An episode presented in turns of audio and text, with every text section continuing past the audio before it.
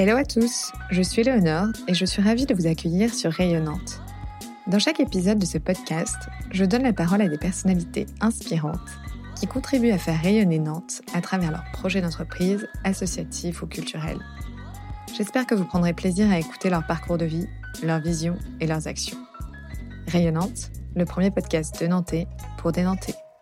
Aujourd'hui, je reçois Walter Bouvet, journaliste économique de formation, fondateur du magazine pionnier Terra Eco et depuis 2018 créateur d'Openland, dont les locaux se situent sur l'île de Nantes. Openland, dont l'ambition est de contribuer à réparer la Terre, est un lieu ouvert aussi bien aux entreprises, aux artistes et aux milieux associatifs, dans lequel on va vous proposer une méthode pour faire émerger des projets innovants soucieux de leur impact environnemental et social. Dans cet épisode, Walter nous racontera le fonctionnement d'Openland, leur valeur ajoutée, mais il nous parlera aussi de son parcours, du magazine Terra Eco et de son engagement écologique. Des mots inspirants et des actes qui font du sens.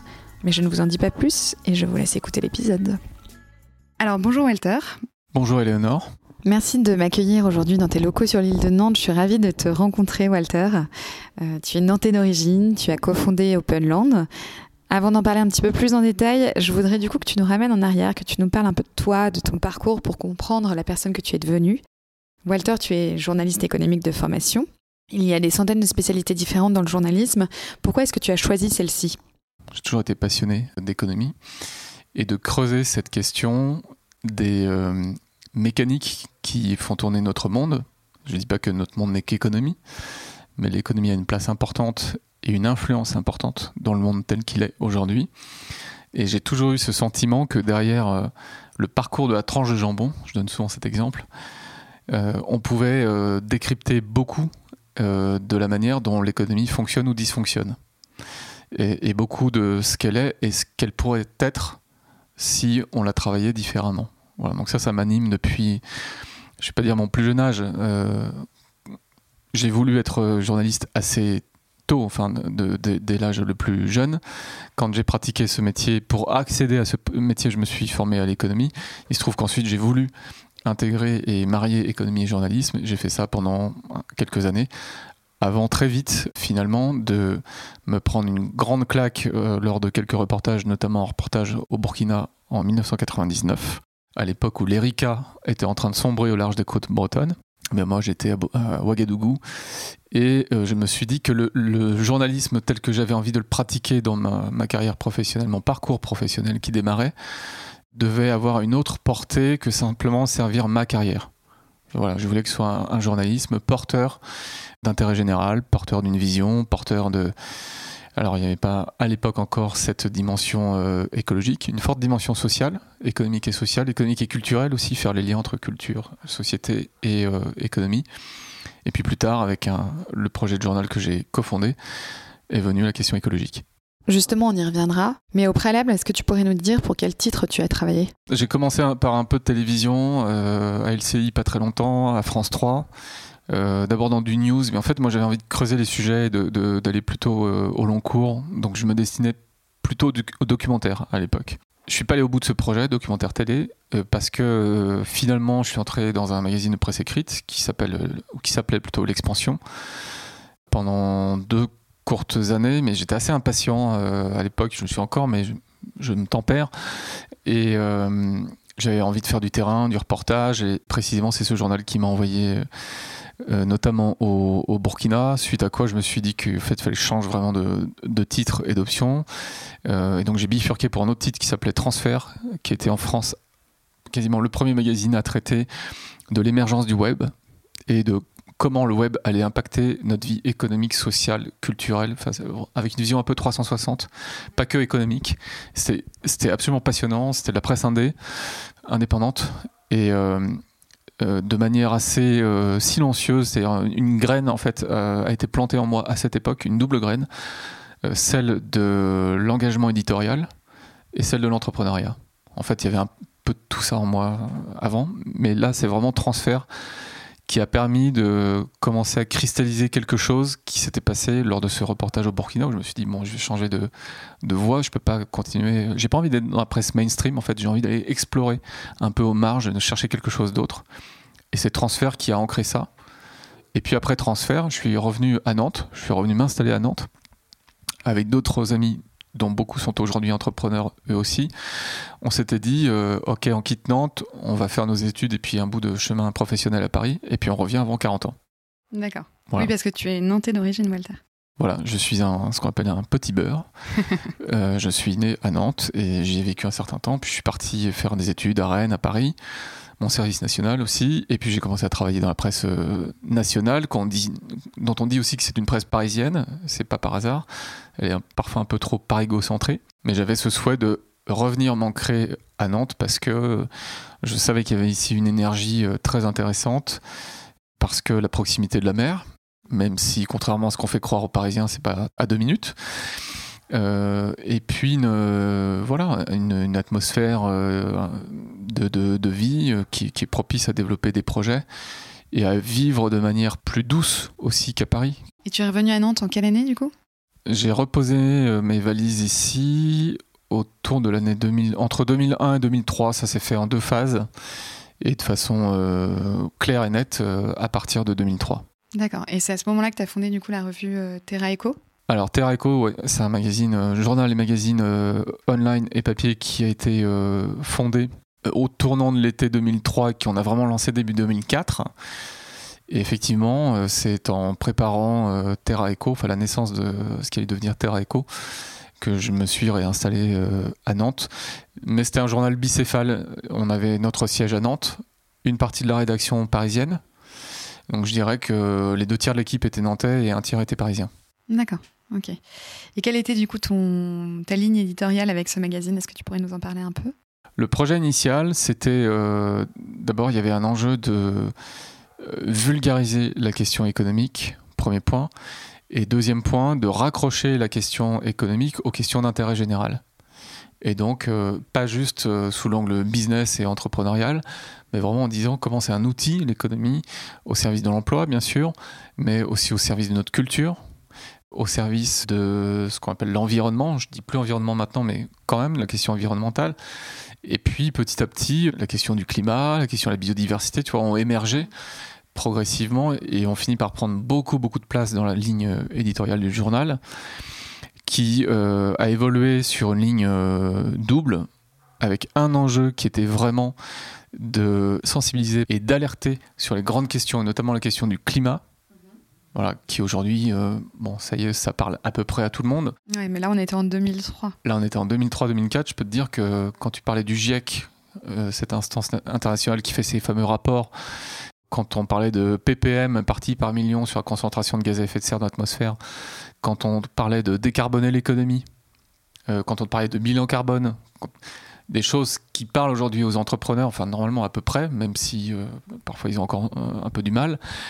Eh bien, à l'époque, on était vraiment en plein désert, quoi. C'était, c'était dur. Mais bon, on a fait euh, ce qu'on avait à faire, et puis avec d'autres, on était très très nombreux euh, dans la presse et dans d'autres secteurs, et notamment les scientifiques, à faire ce travail de vulgarisation et de sensibilisation. Il y a eu le euh, documentaire d'Al Gore aussi qui a joué un, un, rôle important. Et deuxième élément très important de notre ligne éditoriale, c'était les initiatives, qu'elles soient citoyennes, territoriales, entrepreneuriales. Terra Eco était le premier journal à parler de Veja, à parler de Fairphone, à parler de Back Market, à parler de La Ruche qui dit oui, euh, et d'autres. Et, pas que des entrepreneurs qui ont émergé depuis, qui ont grandi, comme Blablacar. Euh, on rencontrait régulièrement Frédéric Mazzella euh, sur des salons. il faisait covoiturage.fr. il ramait pas, il pagayait à l'époque. Et c'est devenu l'entreprise qu'on connaît aujourd'hui. Voilà, donc c'était notre rôle que de défricher tout ça et de s'imprégner de cette culture. Et moi, à titre personnel, je suis resté évidemment très sensible à la culture scientifique qui manque, je trouve, aux entrepreneurs, c'est de prendre ce temps de s'arrêter cinq minutes pour bien comprendre de quoi on est en train de parler. Parce qu'on est en train de parler des conditions, non pas de vie, mais de survie sur Terre. Donc la première euh, euh, sphère d'influence, je dirais, de Terra Eco, c'était ça, c'était l'alerte scientifique, en disant, attention, c'est pas juste un truc pour embêter le monde, c'est quelque chose qui est fondamental en fait, qu'on doit intégrer au cœur de notre réflexion et de nos pratiques. Et la deuxième chose, c'était les entrepreneurs et porteurs d'initiatives. Et aujourd'hui, et depuis que Terra Eco euh, a stoppé son activité en 2016, euh, ce que moi j'ai décidé pour ma, ma, vie personnelle et modeste, euh, c'est ce chemin d'un entrepreneuriat enthousiaste qui défriche et qui démontre qu'on peut réconcilier économie et écologie, inspiré de ces, tous ces noms et bien d'autres que j'ai cités, comme euh, Veja, Fairphone, euh, La Ruche qui dit oui et tant d'autres, toutes ces personnes euh, qu'on côtoie régulièrement et dont les méthodos aujourd'hui, enfin plutôt dans les, les aventures, parce que ça a été des aventures, ils ont exploré. Et on a, nous aussi, avec TerraEco, exploré avec eux. On était une entreprise, il y avait 20 salariés, TerraEco. Donc c'était, ce qu'on appelle un social business. Donc tout ce qu'on a exploré et tout ce qu'on a découvert comme outils et méthodologies, avec l'équipe euh, Openland aujourd'hui qui a fait son propre parcours professionnel et entrepreneurial et qui a apporté également ses méthodos, ben, on essaie de, de synthétiser tout ça au cœur d'Openland. Tu disais que la revue, du coup, avait été arrêtée en 2016. Euh, 2016, ouais. ouais. Qu'est-ce qu'on ressent à ce moment-là, du coup, quand euh, finalement tu as dû abandonner ce, ce projet? Pour être très simple, le, sentiment euh, dominant, moi, c'était de la libération, parce qu'en fait, on avait, je trouvais, dans l'état où il était, mené le projet au bout de ce qu'il pouvait être. Ce que j'aurais apprécié et ce, qu'on a essayé de faire, c'était de, de l'adosser à un grand groupe. On avait deux touches euh, intéressantes avec euh, le groupe Le Monde et avec le groupe Bayard, mais pour le coup, on était clairement sur ces sujets un peu en avance de phase en 2016. Ça a en fait, ça a beaucoup changé en 2018. L'été 2018 euh, a été le point de basculement et évidemment le Covid, euh, la crise et le confinement ont, ont fini de, faire euh, une partie du travail. Mais à l'époque, on était un tout petit peu en avance. Il nous a manqué, je pense, un ou deux ans. Moi, j'en aurais aucun regret parce que je considère que c'est un parcours de vie, en fait, qu'on a, qu'on a appris beaucoup de choses et que ça a permis de faire émerger un autre projet. À titre perso, sur mon parcours de vie, ça n'est qu'une continuation. À l'époque, comme on, sentait qu'il y avait une forme de plafond de verre qui était en train de se fissurer, mais qui était encore là et, très présent, sincèrement, moi je me suis dit, euh, c'est sans regret, quoi. On a fait le job. C'était une belle aventure, ça a duré 13 ans. On a créé des emplois, on a levé des fonds, on a développé un modèle é- économique, on a inspiré d'autres titres, on a inspiré des salariés et des entrepreneurs qui nous l'ont dit à l'époque ou qui nous l'ont dit depuis. Donc Terra ça a arrêté en 2016, mais pour autant tu as poursuivi ta réflexion et ton combat en cofondant Openland, donc une fabrique de projets révolutionnaires. Alors qu'est-ce que c'est justement Openland? Est-ce que tu peux nous en parler un peu plus en détail? Oui, Openland, c'est d'abord, euh, je vais reprendre les trois cercles, trois cercles d'or. C'est d'abord un why, c'est pourquoi, pourquoi on est là. Notre, euh, la mission à laquelle on veut contribuer, euh, nous on l'appelle réparer la terre. Concrètement, ça signifie réconcilier économie et écologie et démontrer par les faits, en le faisant, pas juste en le disant, mais en le faisant et en le construisant, qu'une économie peut être à terme régénérative. C'est-à-dire que l'économie, elle peut régénérer les écosystèmes, elle peut lutter contre le changement climatique, les dérèglements climatiques, elle peut restaurer la biodiversité, elle peut préserver de moins en moins de ressources naturelles et fonctionner en économie circulaire, elle peut créer de l'emploi, elle peut faire du lien social, et surtout, cette économie régénérative, elle peut donner un sens à notre vie qui euh, démultiplie nos euh, capacités à faire en tant qu'entrepreneur, mais dans nos équipes, sur un territoire. Quand on trouve l'alignement entre le job qu'on sait faire, par exemple entrepreneur, et euh, la quête, la mission, le sens qu'on donne à notre vie professionnelle, ça n'a rien à voir. On est deux fois, trois fois, cinq fois, dix fois plus efficace, dix fois plus inspirant. Et on, et on emmène euh, et, on peut vraiment soulever des montagnes. Et si en plus on le fait en collaboratif c'est mieux. Donc le why c'est ça c'est réparer la terre et faire émerger très concrètement une économie régénérative à laquelle on donne plein de noms euh, transition écologique économie positive. Enfin voilà il y a plein de noms qui l'ont été donnés. Impact social et environnemental impact positif. Nous c'est réparer la terre. Voilà ça veut dire ça comment on le fait? On le fait en ne nous adressant qu'à la sphère professionnelle. Le prisme d'Openland, c'est la sphère professionnelle. On ne travaille pas la dimension citoyenne et familiale, on ne dit pas que c'est pas important, on dit que d'autres le font. Voilà, donc c'est fait, le job est fait, c'est pas notre job. Et on peut, euh, évidemment, une personne qui travaille, c'est aussi une personne citoyenne, c'est aussi euh, un parent, homme, femme, bon, voilà, donc euh, on sait bien qu'on va pas couper les gens en rondelles. Pour autant, nous, ce qui nous intéresse, c'est de vous dire, si dans vos 8 heures d'activité professionnelle, au moins 8, je parle aux entrepreneurs, quotidiennes, si dans ces 8 heures, en le sachant ou sans le savoir, vous servez les énergies fossiles, je vais être caricatural, hein, pardon, vous il n'y a pas de jugement dedans, mais vous servez les énergies fossiles, et que le soir ou le week-end, vous faites un compost ou vous initiez à la permaculture, il y a une forme de non-sens. Il y a un manque de cohérence. Parce que l'énergie que vous mettez dans votre projet personnel et familial, c'est 1, et l'énergie que vous mettez dans votre projet professionnel, c'est 9. Et donc la transition, elle est à 1 contre 9 sur 10. Ça ne va pas. Nous, notre projet, c'est de renverser les énergies. En disant, le métier d'un entrepreneur, c'est avant toute chose de relever des défis. Enfin, au quotidien, on passe notre temps à relever des défis, petits, moyens ou grands, enfin des petits défis qui font des moyens, qui font des grands. Si on accepte comme entrepreneur de prendre un temps pour comprendre les enjeux, pas aller trop vite, parce que on se connaît entre entrepreneurs, pas aller trop vite, pas démarrer au quart de tour, juste dire ok, je veux qu'on m'explique le climat, je veux qu'on m'explique les énergies, la biodiversité, tout ça. Je veux comprendre quel est mon lien avec tout ça. Les gens ne sont pas idiots, ils ont envie de savoir. Et ensuite, à partir de ça, je vais pouvoir faire les transformations qui me permettent effectivement de participer à cette économie régénérative. Alors oui, je suis là. Voilà. Donc nous, c'est la sphère professionnelle. Évidemment, là, on parle à des entrepreneurs aujourd'hui, mais on s'adresse aussi à des salariés et à des équipes et à des territoires. Voilà. Donc ça, c'est notre univers. Euh, et du coup, je te coupe, excuse-moi, mais pour bien comprendre, donc vous vous adressez donc à des entrepreneurs qui créent leur projet et également à des entrepreneurs qui ont déjà créé leur projet? Absolument. Soit on aide à créer et on accompagne dans la création, soit on aide à transformer l'existant. Parce que ce qui va avoir de l'impact aussi, c'est ce qui existe déjà. C'est qu'on passe de 9 à 1, pour reprendre mon schéma sur les énergies euh, fossiles versus euh, l'économie régénérative et positive. Et euh, passer de 1 à 9, ça demande beaucoup de transformation. Donc si je récapitule, le why, c'est réparer la Terre, l'économie régénérative. Le comment, c'est en s'adressant à la sphère professionnelle uniquement, et là entrepreneuriale en particulier. Et le quoi, eh bien, Openland, c'est un écosystème avec un lieu où on est aujourd'hui, un bâtiment de 350 mètres carrés qui est ouvert au public professionnel au cœur de l'île de Nantes et qui vient d'être euh, ouvert, même si on ne l'a pas officiellement inauguré because Covid, mais il est ouvert et il fonctionne. C'est un lieu, c'est une communauté de professionnels. Donc, il y a des designers, il y a des développeurs informatiques, il y a des gens qui font de la comptabilité, des gens qui font de la finance, il y a des entrepreneurs, il y a des gens qui font du maraîchage, il y a des gens qui sont experts en, euh, économie régénérative. il y a tout ça dans notre écosystème. Il y a des gens spécialisés de com. Et cette communauté professionnelle est là pour pousser cette transition au cœur des entreprises et des organisations. Et enfin, on a créé un programme qui s'appelle le Parcours Openland, qui est un programme de transformation par étapes en fonction du niveau de maturité de nos interlocuteurs, parce que tout le monde n'a pas le même niveau de maturité sur ces sujets.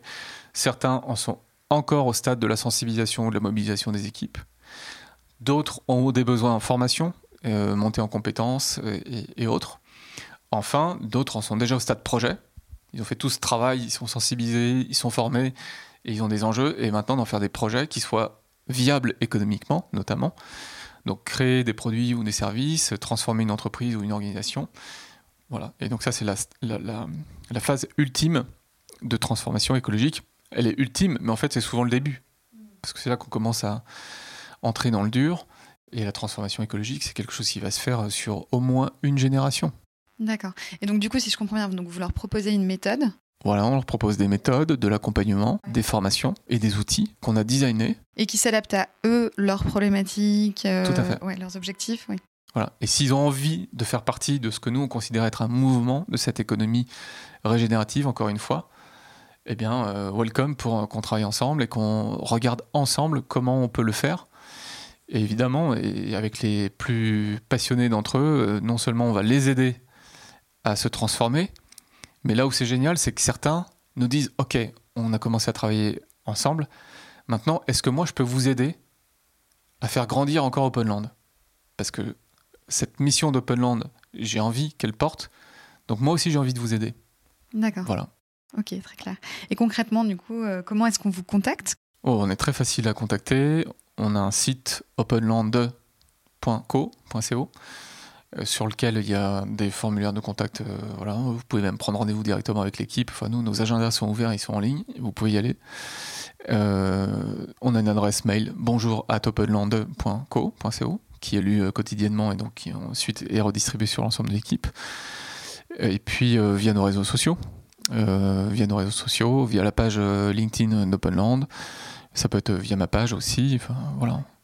Nous, de toute manière, notre métier, c'est d'être en contact avec notre écosystème. Donc, bienvenue. Ok. Et si je reviens justement à l'origine du projet, est-ce que tu pourrais nous raconter comment est née cette idée? Oui. L'idée est née en plusieurs phases. Une première phase euh, dans laquelle euh, j'ai été sollicité par euh, un entrepreneur nantais qui, a, qui détient un grand domaine à Vigneux de Bretagne, le domaine de l'Androan, et qui cherchait de nouvelles destinations à ce domaine. Voilà, donc il y avait des idées autour de, des transitions qui avaient du mal à aboutir, ces idées. Et donc, j'ai travaillé un petit peu avec, avec lui à, voir dans quelle direction on pouvait aller. Puis au bout d'un certain temps, je lui ai dit, écoute, euh, moi j'ai un projet autour de ça, de ces, transitions, qui est tourné vers les entrepreneurs. Euh, je suis prêt à le porter euh, si c'est bien un projet indépendant. Voilà. Donc on est partenaire, mais indépendant. Et, je veux bien tenter. Et voilà, et on va essayer de l'ancrer sur ce, sur ce domaine. Et, et en tout cas, euh, d'avancer ensemble. Voilà, donc ça c'était sur le domaine de l'endroit avec euh, un entrepreneur qui s'appelle Bernard Brémond. Et puis on a fait ça du printemps 2018 à la fin 2019. Et euh, très tôt dans le projet, on avait convenu du fait qu'il il fallait aussi ancrer le projet dans un lieu urbain pour lui donner bah, tout simplement de la notoriété, de la puissance, parce que la communauté professionnelle qui nous environne, elle veut être au contact avec nous au quotidien. Il faut que ce soit plus pratique.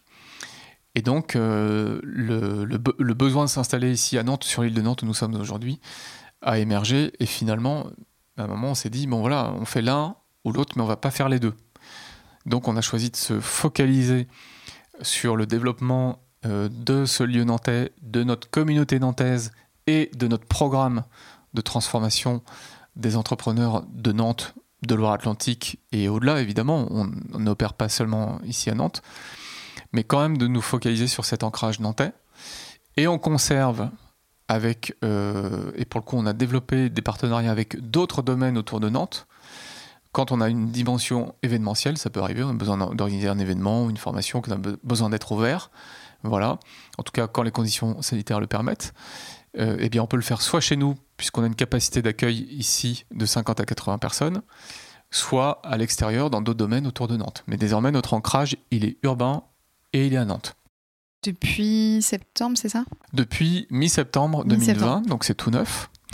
On a profité du premier confinement et de l'été pour euh, investir ce bâtiment où nous sommes, le rénover en économie circulaire, donc 95% euh, de réemploi, euh, avec des meubles dont on peut juger de la qualité et l'esthétique. On a fait de notre mieux.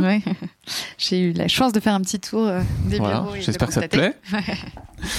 et euh, avec des, histoires, voilà, on a d'anciens podiums de défis de mode qui ont été mm. redesignés en, en, table pour nos coworkers, parce qu'il y a aussi un espace de coworking qui est ouvert depuis mi-septembre une salle de réunion, de créativité. Enfin voilà, c'est tout un outil qui est mis à disposition de notre communauté, des professionnels et des entreprises qui s'intéressent à ces sujets.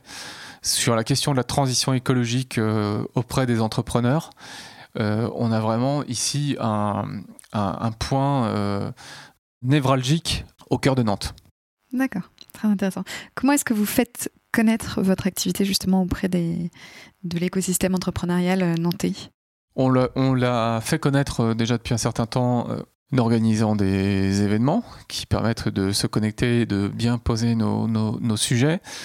On le fait connaître parce qu'on on explique pas mal de choses sur nos réseaux sociaux. Enfin, on a une approche de communication éditoriale assez euh, poussée, même si elle va encore se développer euh, sur le web et nos réseaux sociaux. Donc il y a beaucoup de choses qui viennent de là. Et puis on a un bouche à oreille qui est assez fort, depuis longtemps déjà.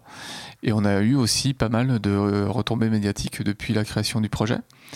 Voilà, puis on a, des partenaires, on a des euh, clients, on a tout notre écosystème qui fonctionne avec nous. Ça commence à faire un peu de monde et qui, euh, qui parle de nous, qui nous renvoie euh, des petits camarades de jeu, qui, qui nous présente à d'autres entrepreneurs et ainsi de suite. Voilà. Donc le travail se fait progressivement.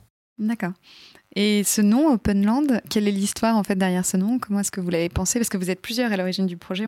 On est quatre cofondateurs, hein, avec euh, Pascal Guiffan qui euh, vient du groupe Suez et qui a travaillé euh, sur l'accès à l'eau de 14 millions de personnes dans le monde, notamment dans des bidonvilles, au sein d'un programme Eau pour tous. Voilà, c'était son objectif.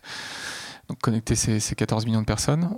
On a Marine Laurent qui a travaillé pour une agence parisienne qui s'appelle Signioco, qui exploite la recyclerie et la cité fertile à Paris, notamment, entre autres. Elle a travaillé chez Signoco, notamment dans l'exploitation de tiers-lieux et, de lieux culturels et événementiels, marine donc.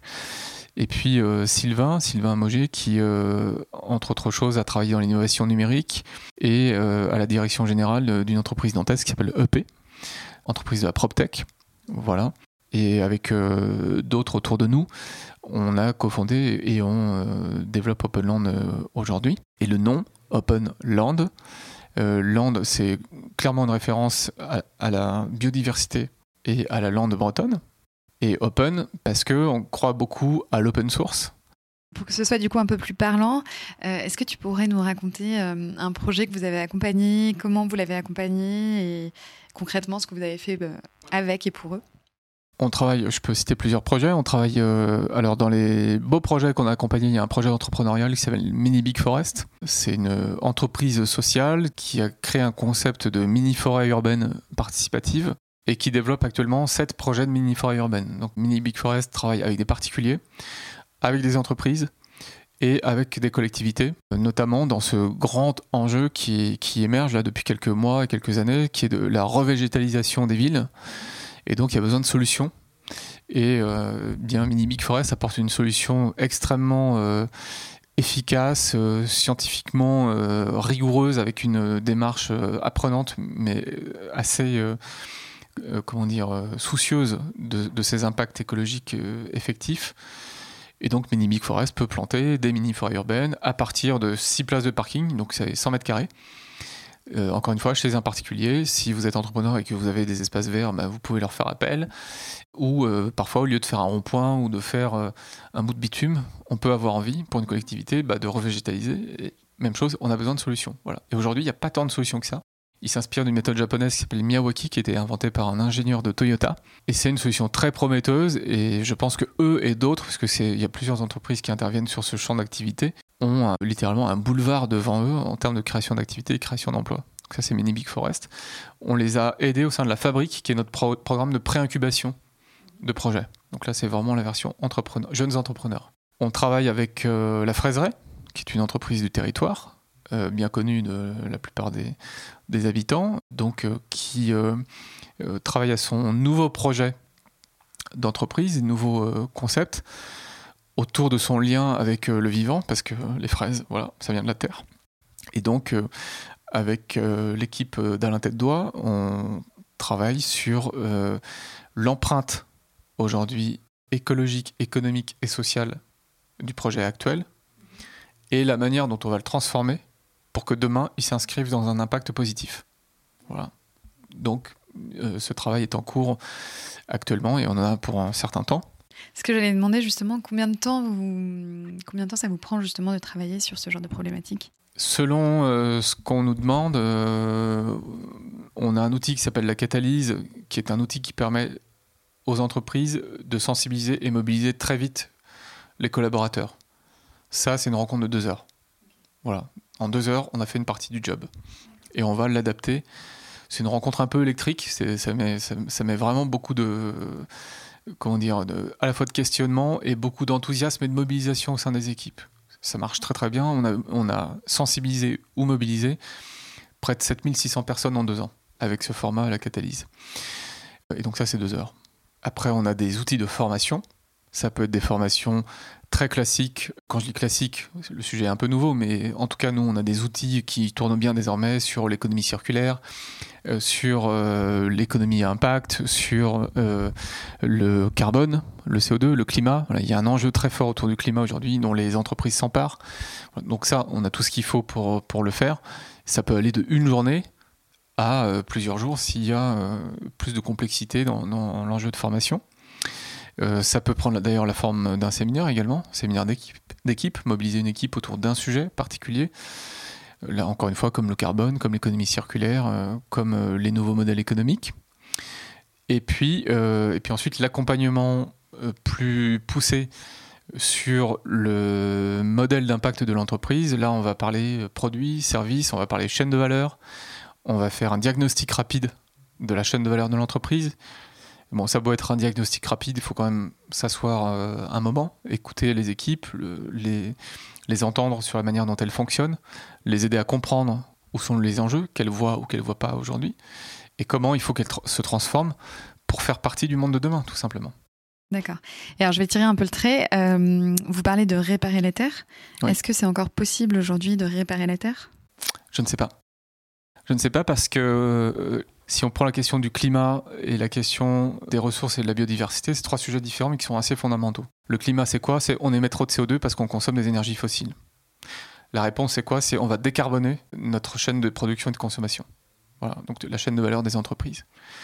Sur le papier, une fois qu'on a posé l'intention, c'est assez facile d'avoir très très vite des résultats et de baisser de 30 à 40% l'impact carbone de sa chaîne de valeur.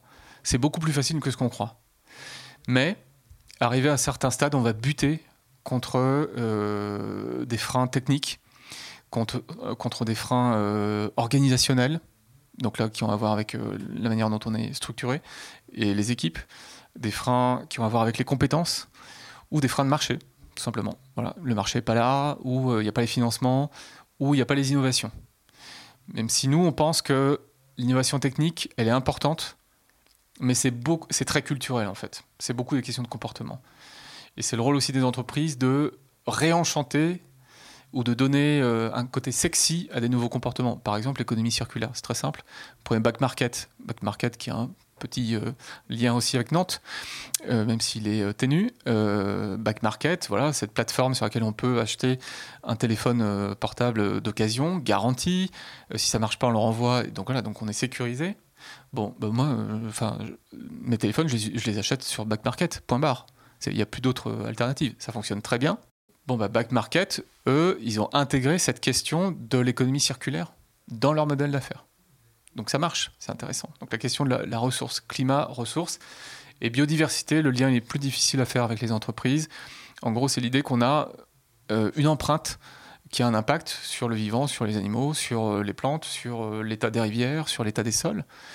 Et que si on ne fait pas attention à tout ça, demain, c'est les conditions mêmes de notre atmosphère, de la qualité des eaux, de notre capacité à générer de l'agriculture, qui vont être sapées. Sur la question de la biodiversité, la situation n'est pas bonne du tout, mais je dirais qu'on a un peu plus de temps. Sur la question du climat, il y a urgence, et sur la question des ressources, économie circulaire, c'est même pas qu'il y a urgence, c'est qu'en fait on sait faire. Donc la question c'est pourquoi on ne ferait pas. Maintenant je reviens à ta question, est-ce que tout ça va être à l'échelle des enjeux? Je ne suis pas certain, parce que d'abord aujourd'hui on est très très loin du compte. Les accords de Paris sur le climat disent qu'on doit contenir le réchauffement planétaire dans une limite de 2 degrés depuis l'ère industrielle. Ça veut dire que depuis 1850 jusqu'à 2050 ou 2100, il faut qu'on crée les conditions pour que l'atmosphère terrestre ne dépasse pas 2 degrés. Elle est déjà à 1,1 au moment où on parle. Donc elle a déjà fait une sacrée partie du chemin. En plus, le climat, il y a un retard de 30 à 40 ans entre les gaz à effet de serre quand on les émet et les résultats qu'on voit. Donc ce qu'on voit aujourd'hui, c'est le résultat de ce qu'on a fait dans les années 80. Même si on arrête aujourd'hui, il va y avoir de l'inertie dans le climat et on sait que dans une génération, en gros quand nos enfants seront entre guillemets au pouvoir, euh, il y a des choses qui vont être très compliquées. Donc la question, c'est à la fois de tout faire, je reviens à ta question, pour relever le défi, c'est-à-dire ne pas capituler, à mon sens, et vraiment mettre un coup de collier sur la décarbonation de l'économie et sur euh, l'économie circulaire, vraiment. Et si on veut être raisonnable, en même temps, et c'est là que c'est compliqué, on doit faire les deux, se dire comment on va s'adapter. Parce que la montée des eaux, c'est inexorable. Ici, on est dans une ville qui est traversée par un grand fleuve, et on va voir deux choses, probablement. On va voir des intempéries qui vont générer peut-être des phénomènes extrêmes de type tempête, montée des eaux, submersion des terres euh, habitées, voilà, de façon épisodique ou chronique. Et ça, je parle de dans 10 ans, dans 20 ans, peut-être 30 ans. Première chose. Et deuxième chose, en période plus estivale, des risques, et on le voit déjà, euh, où la Loire n'est plus qu'un filet d'eau. Et qu'est-ce que ça implique derrière pour un fleuve qui est l'approvisionnement en eau potable d'une ville? Qu'est-ce que ça implique pour des activités industrielles qui dépendent de l'eau? Qu'est-ce que ça implique euh, pour l'urbanisme de la ville? Pour tous les professionnels qui travaillent à l'urbanisme, pour les aménageurs, pour euh, les promoteurs immobiliers? Tu vois, comment on pense tout ça? Pas en mode panique, en disant oh là c'est catastrophique, ou au contraire en mode déni, bah, comme c'est catastrophique, j'ai pas envie d'y croire donc je regarde pas, mais plutôt en mode prospectif, en disant ok, c'est quoi les scénarios euh, écologiques sur notre territoire dans 20 ans, dans 30 ans? Les meilleurs scénarios comme les pires, au moins on voit tout. C'est ce que fait le GIEC pour le climat. Ok, à partir de ça, comment on va adapter le territoire? Pour que tout simplement on ait la joie de vivre, des beaux projets, que nos enfants aient une vie sympathique, qu'on continue à faire la fête, voilà, qu'on continue avec l'enthousiasme. Ben, peut-être que l'habitat sera moins proche des rives. Peut-être qu'il sera plus sur pilotis. Peut-être que nos bâtiments, au lieu d'être euh, un enchevêtrement de câbles, de parpaings, de tout ce qu'on veut, vont être pensés comme des banques de matériaux. Quand je construis un immeuble, je le pense comme une banque de matériaux. C'est-à-dire chaque matériau est euh, dissociable des autres, facilement, démontable. Comme ça, le, bâtiment, il pourra être monté, démonté, remonté, et ainsi de suite pendant toute sa vie. Et donc on le, pense en disant comment je fais pour qu'en euh, fonction de l'évolution du design et des besoins de la ville demain, mes enfants puissent, euh, et les architectes de demain, si mes enfants sont architectes, puissent repenser le bâtiment sans avoir à réextraire de la terre, mais en prenant ce qui existe déjà, tu vois, dans les matériaux qui sont. Donc, quand on commence à ouvrir ce champ de l'économie qui régénère et qu'on pense tout de manière euh, circulaire, ça veut dire qu'on va créer de manière circulaire. On va pas juste adapter l'existant. Et il y a une très belle image d'une grosse entreprise euh, qui s'appelle Interface, euh, qui aujourd'hui est en train de penser des usines qui fonctionnent comme des forêts.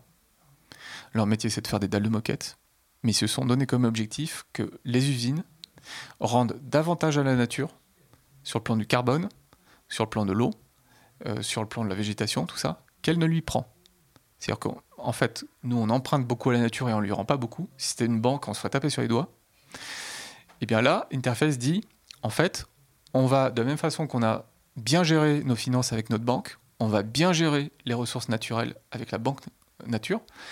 Et donc, on va imaginer une usine qui fonctionne comme une forêt. Ils sont en train de bosser dessus, là. C'est une multinationale, hein. il y a des budgets de RD et tout. Le jour où nous allons penser l'économie comme une forêt, tout va changer. On cherchera plus dans la même direction, on fera de la RD, on travaillera pour une économie qui a beaucoup de sens, et une économie qui répare, et donc qui répare la Terre. Je ne sais pas si on va y arriver. Ce que je sais, c'est que c'est le projet le plus enthousiasmant que j'ai jamais vu. Et quand on est entrepreneur, on a du talent pour entreprendre. Et moi, mon rêve, c'est que les entrepreneurs qui nous écoutent disent Mais ok, c'est ça qu'il faut qu'on fasse, ou c'est à ça qu'il faut qu'on contribue à côté de ce qu'on fait si on n'a pas le temps ou si on ne peut pas tout de suite tout changer dans son business. C'est penser notre business comme une forêt, penser des usines comme une forêt, penser des villes comme une forêt. Voilà, penser l'activité économique comme une forêt. Et on va faire émerger des trucs pas croyables. Super, c'est très intéressant comme euh, discours et très inspirant. Euh, je, me disais peut-être que l'un des enjeux est aussi euh, un enjeu de pédagogie, un enjeu d'accompagnement. Est-ce qu'à ce titre, toi, tu as en tête un film, un documentaire, un livre que tu pourrais justement conseiller aux auditeurs et qui irait justement, qui servirait cet objectif? Comme on parle à un public euh, d'entrepreneurs, si c'est pas déjà fait, je vous invite à découvrir euh, le livre d'Yvon Chouinard, le fondateur de Patagonia, euh, qui est un papy. Hein, il a, je crois qu'il a plus de 80 piges maintenant. Yvon Chouinard a fondé Patagonia, qui est une boîte très souvent citée parce que, je donne un seul exemple, aujourd'hui vous achetez une veste Patagonia, vous recevez un bon avec cette veste et on vous dit cette veste est garantie 100 ans. Je connais pas beaucoup de boîtes qui vont à ce point sur ce qu'on appelle l'économie circulaire. Si votre veste est endommagée, vous la renvoyez. Il la répare, il vous la renvoie gratuitement.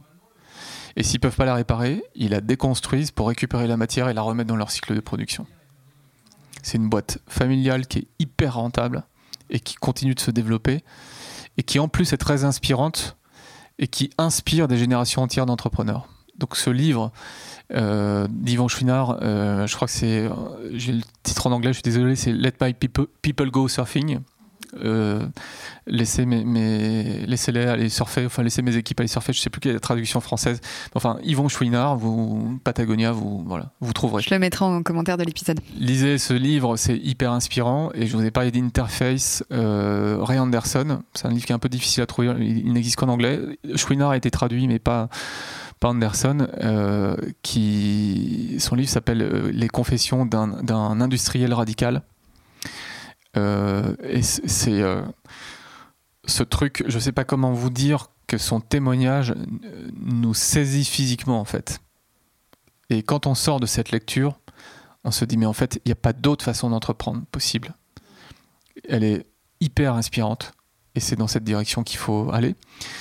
Et puis ensuite, des sources d'inspiration, il y en a beaucoup. Euh, il y a aussi des clubs. Moi, j'ai été administrateur du club 1% pour la planète, en France, qui euh, bah, d'ailleurs qui a été cofondé 1% par la planète par Yvon Chouinard.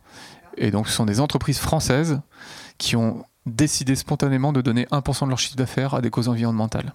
Voilà. Euh, donc, c'est une bonne source d'inspiration, le 1% pour la planète.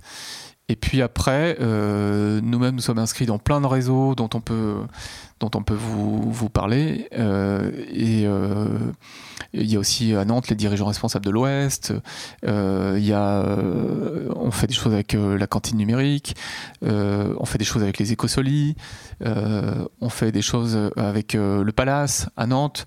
J'espère n'oublier personne, mais il y a vraiment beaucoup de gens qui travaillent. Il faut travailler en écosystème en fait. Voilà. Et puis venez nous voir. Enfin, on a plein de conseils et, d'idées à vous donner. On peut vous inspirer. On a plein d'histoires à vous raconter. Très intéressant. Et si on revient justement à Openland, quelle est, quelle est ta vision pour Openland? Où tu veux emmener ce, projet? Alors, euh, c'est pas que je, c'est nous. Euh, ce qu'on souhaite faire avec Openland, c'est déjà euh, ancrer ici, continuer d'ancrer. Le projet est bien ancré, bien suivi ici à Nantes. Euh, l'ancrer dans ce territoire. Donc bienvenue à vous euh, ici dès que vous le voulez pour, pour venir nous voir dans ce, dans ce lieu qui est ouvert au, public et notamment aux professionnels et aux entrepreneurs. Euh, on veut le faire collectivement. C'est pas notre projet. C'est un projet que nous avons monté en mettant nos tripes sur la table et, avec nos petits bras, jusqu'à présent sans subvention, je tiens à le dire. Je dis pas qu'on n'ira jamais en chercher, mais sans subvention, parce qu'on tenait à montrer qui avait aussi un modèle économique euh, qui est mixte, hein, d'ailleurs, associatif et euh, entreprise sociale. donc déjà, l'ancrer et l'ancrer collectivement, très important. Créer autour de nous un collectif d'entrepreneurs, pas que nous. Ensuite, à partir du moment où ça marche, pousser le bouchon le plus loin possible sur l'économie régénérative. Vraiment, parce qu'il y a beaucoup de choses à explorer. Et donc ça, le faire ensemble. Et enfin, ou parallèlement à ça, parce qu'on est sollicité sur d'autres territoires, pourquoi pas faire essaimer euh, le projet, le concept dans d'autres territoires français, puis peut-être même ailleurs. Euh, ça, on verra avec euh, le temps, mais voilà, la big picture, c'est ça. Et tu parlais de Nantes justement. En quoi est-ce que Nantes est une ville accueillante pour ce type de projet? Je pense que Nantes est une ville accueillante parce qu'il règne ici une atmosphère, je dirais, humaniste, d'abord, quelles que soient les sphères d'activités, qu'elles soient euh, associatives, euh, liées à l'ESS, euh, liées à l'entrepreneuriat, qu'elles soient... voilà. Il y a un esprit de collaboration. Bon, on sait que dans le monde de l'entreprise, il y a aussi de la compète. On n'est pas des lapins de six semaines. Mais il y a quand même un, vrai souci de, de, collaborer sur le territoire. Il y a un territoire qui est très ouvert et qui accueille beaucoup de nouveaux arrivants aussi venu notamment, pas que, mais notamment de Paris. Voilà, donc, euh, et qui amène aussi cette énergie d'une grande capitale. Et finalement, ces talents que souvent on trouve dans les capitales, mais qui ici on trouve dans une grande métropole de l'Ouest, je pense que ça joue vraiment. Il y a un terreau euh, politique aussi, à tous les échelons, que ce soit l'échelon euh, de, la ville, de la métropole, du département et de la région, qui est à l'écoute sur ces sujets et qui, est à cette écoute depuis longtemps, j'allais dire quelles que soient les couleurs politiques. Donc ça c'est vrai, ça reste vrai et j'espère que ça va le rester euh, vrai, même s'il y a aussi, euh, là aussi, je parlais de compétition dans le monde de l'entreprise, mais il y a aussi des compétitions politiques ou des combats selon les, cas. En tout cas, voilà, je trouve que ce territoire, cette métropole coche un certain nombre de cases. Il y a un esprit d'entreprendre, il, y a des, il y a du financement, Il y a des ressources naturelles. Voilà. Il y a la mer, il y a un fleuve, il y a une agriculture qui est dynamique, une agriculture biologique qui est très dynamique ici aussi. Donc je sais que tout ça, ça fait beaucoup de choses, mais à Nantes, quand je dis il y a un, un terreau humaniste, en fait, il y a tout ça, quoi. Et donc, pour moi, ça fait de Nantes une ville très intéressante dans laquelle développer des projets d'entrepreneuriat euh, à impact positif. D'accord. Et alors j'aime bien terminer ce podcast par quelques questions justement sur Nantes. Toi, à titre personnel, du coup, qu'est-ce que tu aimes faire à Nantes? Ce que j'aime faire à Nantes, j'aime faire du vélo. Voilà. Je suis à vélo souvent. Je marche aussi beaucoup.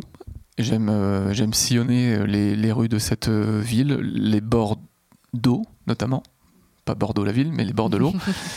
Euh, que ce soit la Loire ou les, tous les autres, la Sèvre, l'Erdre évidemment, j'habite pas très loin de, de l'Erdre. C'est une ville qui est belle, euh, qui euh, voilà l'élément eau y est très présent. Il y a aussi toute la diversité de la végétation. Je suis toujours en, admiration devant les hérons cendrés, voilà, qui nichent sur l'île de Versailles ou sur les bords de l'Erdre.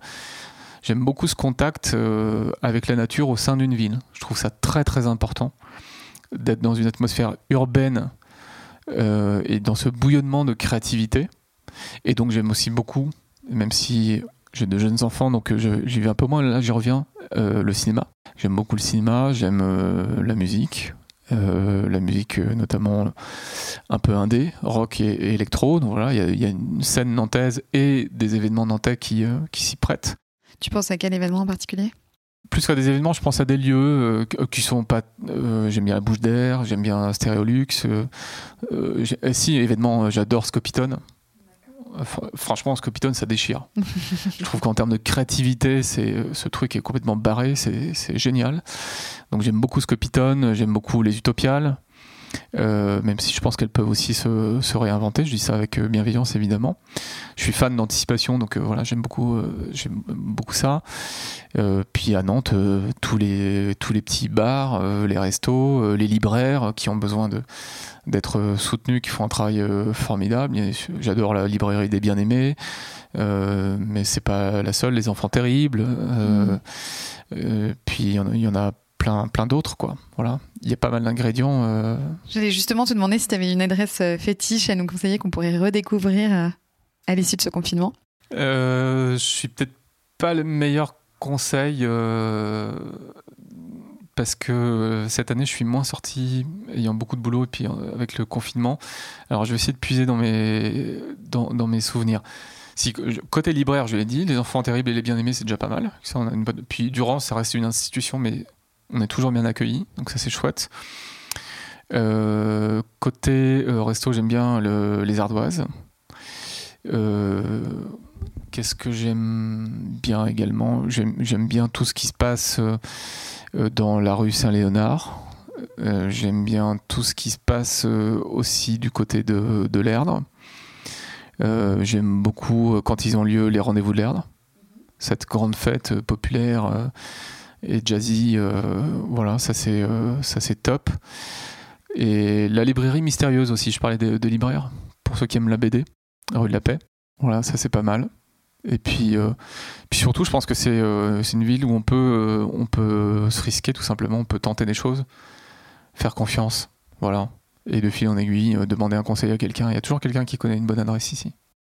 Eh ben, écoute, euh, merci beaucoup Walter en tout cas pour euh, cet échange très inspirant. Avec plaisir. Euh, et puis je te souhaite une belle journée, une belle continuation avec ce beau projet d'Openland. Merci à toi aussi. Bon vent. à bientôt.